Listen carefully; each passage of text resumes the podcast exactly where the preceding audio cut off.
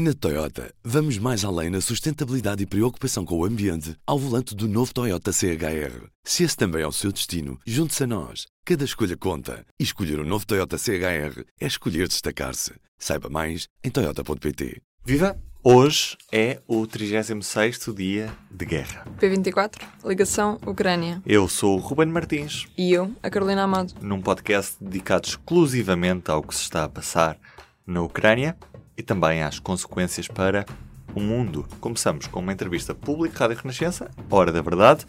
Vamos conhecer o nosso convidado. O nosso convidado desta semana é alguém que conhece as arenas onde se jogam muitas decisões em tempo de guerra.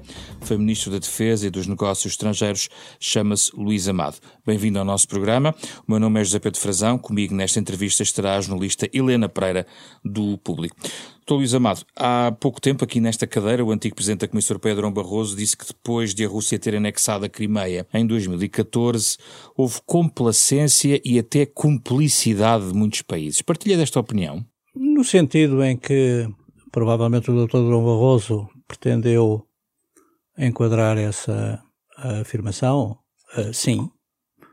Uh, mas eu acho que houve também negligência, já tinha dito isso. Houve negligência anterior.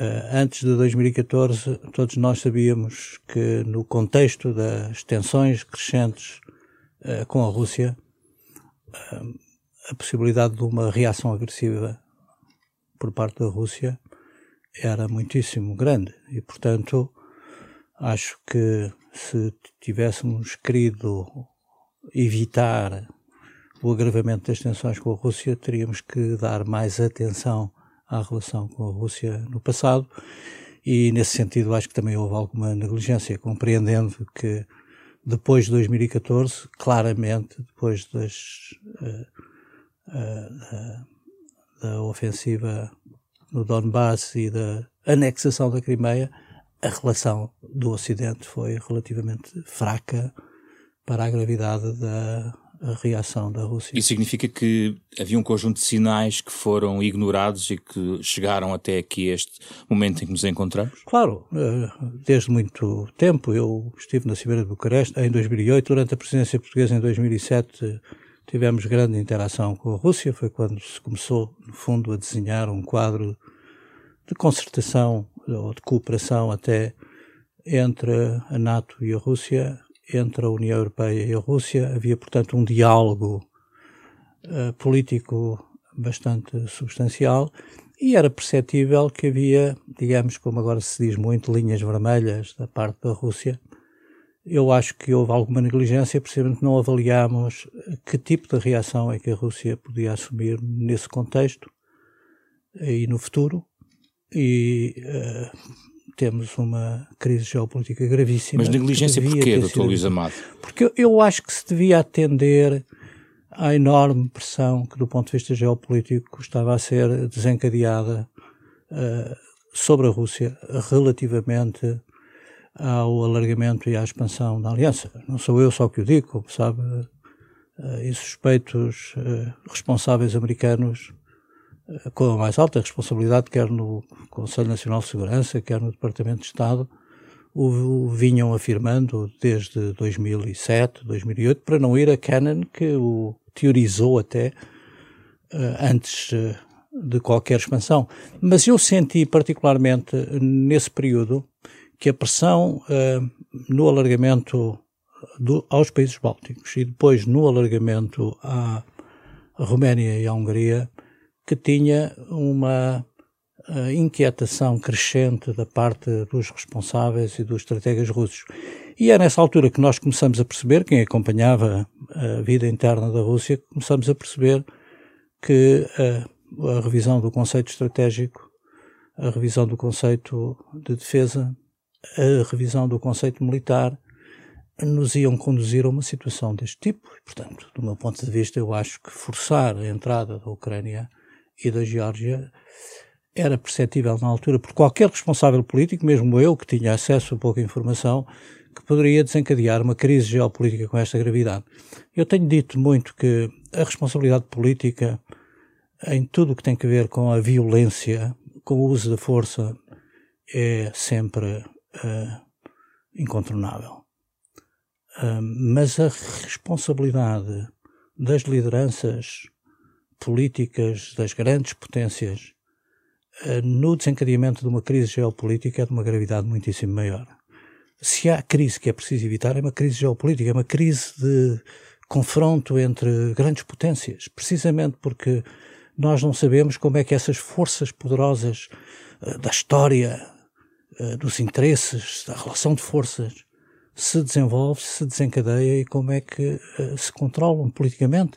O que nós assistimos hoje é que, no plano político, no plano da ação dos governos, no plano diplomático, pouco se pode fazer. Pouco se pode fazer neste momento. Estamos à espera que os sistemas, de facto, estabilizem de novo, que estas forças que se desencadearam, independentemente de qualquer juízo uh, moral sobre a natureza desses movimentos e dessas forças que estão em jogo, eh, o que é um facto é que é muito difícil intervir. Tenho sempre a imagem de que uma crise geopolítica é uma crise geológica. É uma crise que é desencadeada por forças que nós não temos capacidade de controlar no plano político com facilidade. Deixe-me só voltar atrás para perceber uma coisa. Acha que o alargamento da NATO foi demasiado rápido? É isso que estava eh, a dizer? Eu acho que foi um, um, E quando diz isto, não é polémico, uma vez que faz lembrar alguns argumentos que alguma esquerda também utiliza para dizer que tentaram uh, cercar Putin, não, ao mesmo tempo nenhum... justificando a ação dele? Não, eu não justifico a ação de Putin. Uh, Putin o, o que fez é inaceitável e vai pagar por isso e a Rússia vai pagar por isso. Não tenho qualquer dúvida sobre isso. Mas eu acho que se devia evitar. E podia ter sido evitado, do meu ponto de vista, tendo analisado eh, a situação uh, em funções de responsabilidade e, portanto, com acesso à informação e a interações que o cidadão comum não tem. É essa a responsabilidade política que tem que ser avaliada em cada circunstância. Provavelmente, se eu estivesse no lugar do jornalista do lugar de um comentador que nunca teve essa responsabilidade direta de lidar com um tema de Estado, não teria provavelmente a mesma percepção. Mas eu tive essa percepção no lugar onde as decisões são tomadas. Em Bucareste, eh, foi claro que Putin ia agredir a Geórgia. Ele disse-o à frente de todos nós. Portanto, eh, era expectável que, eh, havendo uma demonstração de reação desse tipo, se tivesse que dar mais atenção à inquietação, eh, ao problema da Rússia, tal como é percebido pelos seus responsáveis, não é só Putin, é todo o círculo de eh, autoridades que no plano militar e no plano da defesa eh, desenvolvem uma doutrina de segurança para a Rússia que pôs sempre em causa a possibilidade de a Ucrânia e a Geórgia serem parte constituinte da Aliança Atlântica. Agora... É do conceito de defesa e de segurança da Rússia que nós uh, sabemos há muito tempo, há mais de uma década. E agora o que é que acha que vai acontecer? Uma Ucrânia retalhada? Provavelmente o cenário que eu antecipo é, é de alguma uh, divisão da Ucrânia. Vamos ver como é que uh, as negociações podem decorrer. Primeiro é preciso encontrar condições para um acordo de cessar-fogo o mais rapidamente possível. A tragédia que se desenrola eh, na Ucrânia tem que ser parada. A Europa tem todo o interesse em fazê-lo, mesmo que os Estados Unidos possam pretender ganhar tempo e tenham até um conceito uh, mais favorável a uma mudança em Moscovo, que precisa de tempo para que as sanções produzam efeito, para que a asfixia económica sobre a Rússia provoque eventualmente uma reação interna, uma seja ao nível do Kremlin, e uma mudança de regime em Moscou. Acho que é essa a estratégia americana.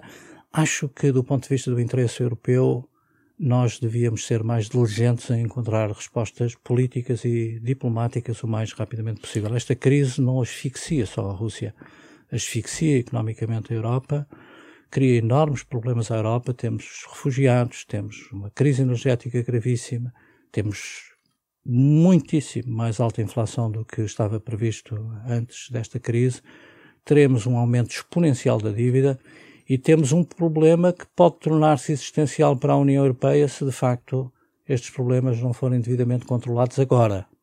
Porque nós agora estamos num momento de concertação, uh, de unidade do Ocidente e uh, da Europa, da União Europeia, mas esse tempo vai passar e vamos seguramente identificar aqui e ali que os interesses em confronto são divergentes entre os diferentes Estados, entre a União Europeia e os Estados Unidos, vamos provavelmente encontrar matéria para uma dinâmica de desintegração que terá que ser, do meu ponto de vista, interrompida. E, portanto, eu acho, eh, resumindo, que nós devíamos tentar resolver esta crise o mais rapidamente possível, não julgar com o tempo como um tempo favorável a uma mudança em Moscovo que nos permita negociar, eventualmente, com, com um regime mais favorável à visão da democracia ocidental. E vê isso articulado com outros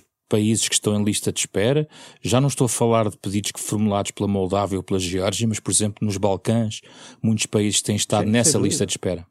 Está a falar dúvida. de um novo alargamento da União Europeia.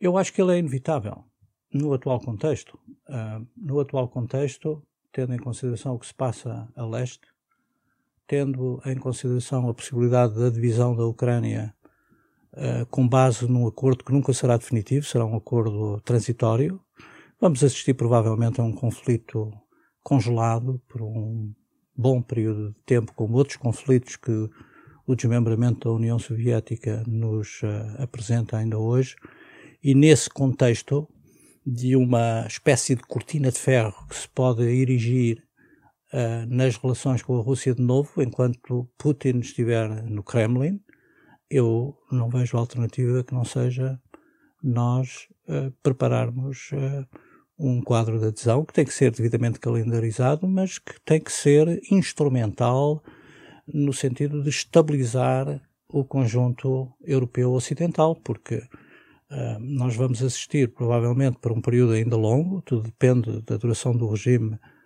uh, de, de Putin, nós vamos assistir a um período ainda longo de um bloco europeu e um bloco asiático. Um bloco mais uh, sustentado por uma visão da organização política, social e económica de valores ocidentais, uh, respeito pelas liberdades, pelos direitos humanos, pela fórmula política democrática, e um bloco mais assente em princípios autoritários. Essa reconfiguração geopolítica do conjunto euroasiático está aí. Temos que estar preparados e... para ela.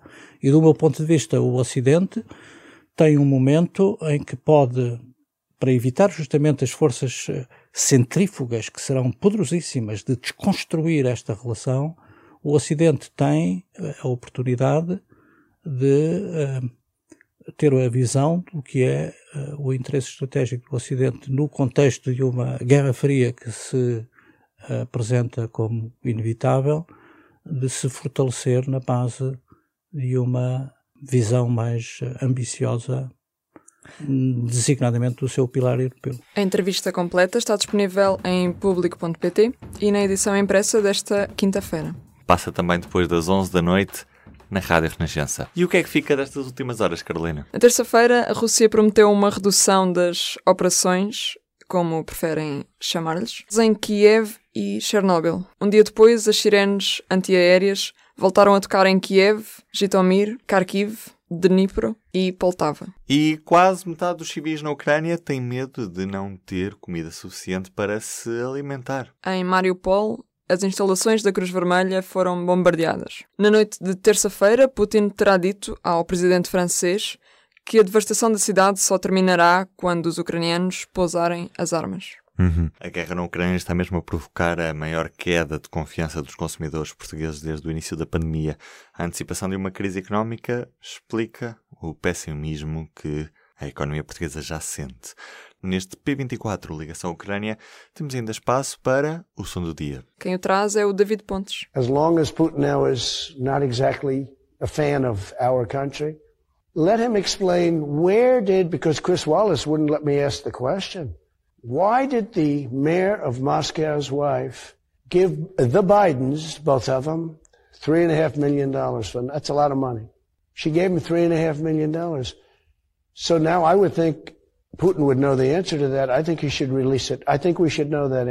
Há um local escuro e tenebroso em que todos aqueles que se opõem à invasão da Ucrânia pela Rússia e às ambições imperialistas de Putin não querem estar.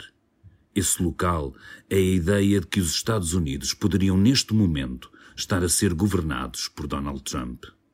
Numa altura em que Joe Biden veio renovar o seu empenho com a NATO e com os seus parceiros europeus, o melhor que Trump tem para dizer, no som que ouvimos agora, é apelar a um ditador que atacou um país amigo dos Estados Unidos, que revela informações sobre negócios do filho do presidente norte-americano que aconteceram há 10 anos. É neste lugar escuro que poderíamos estar e que felizmente não estamos. Não que Putin não se tenha esforçado. Esta foi a oitava edição do P24 Ligação Ucrânia. Este programa contou com a edição de Ruben Martins e Carolina Amado. Estamos de volta amanhã. Até lá. Até lá. O público fica no ouvido.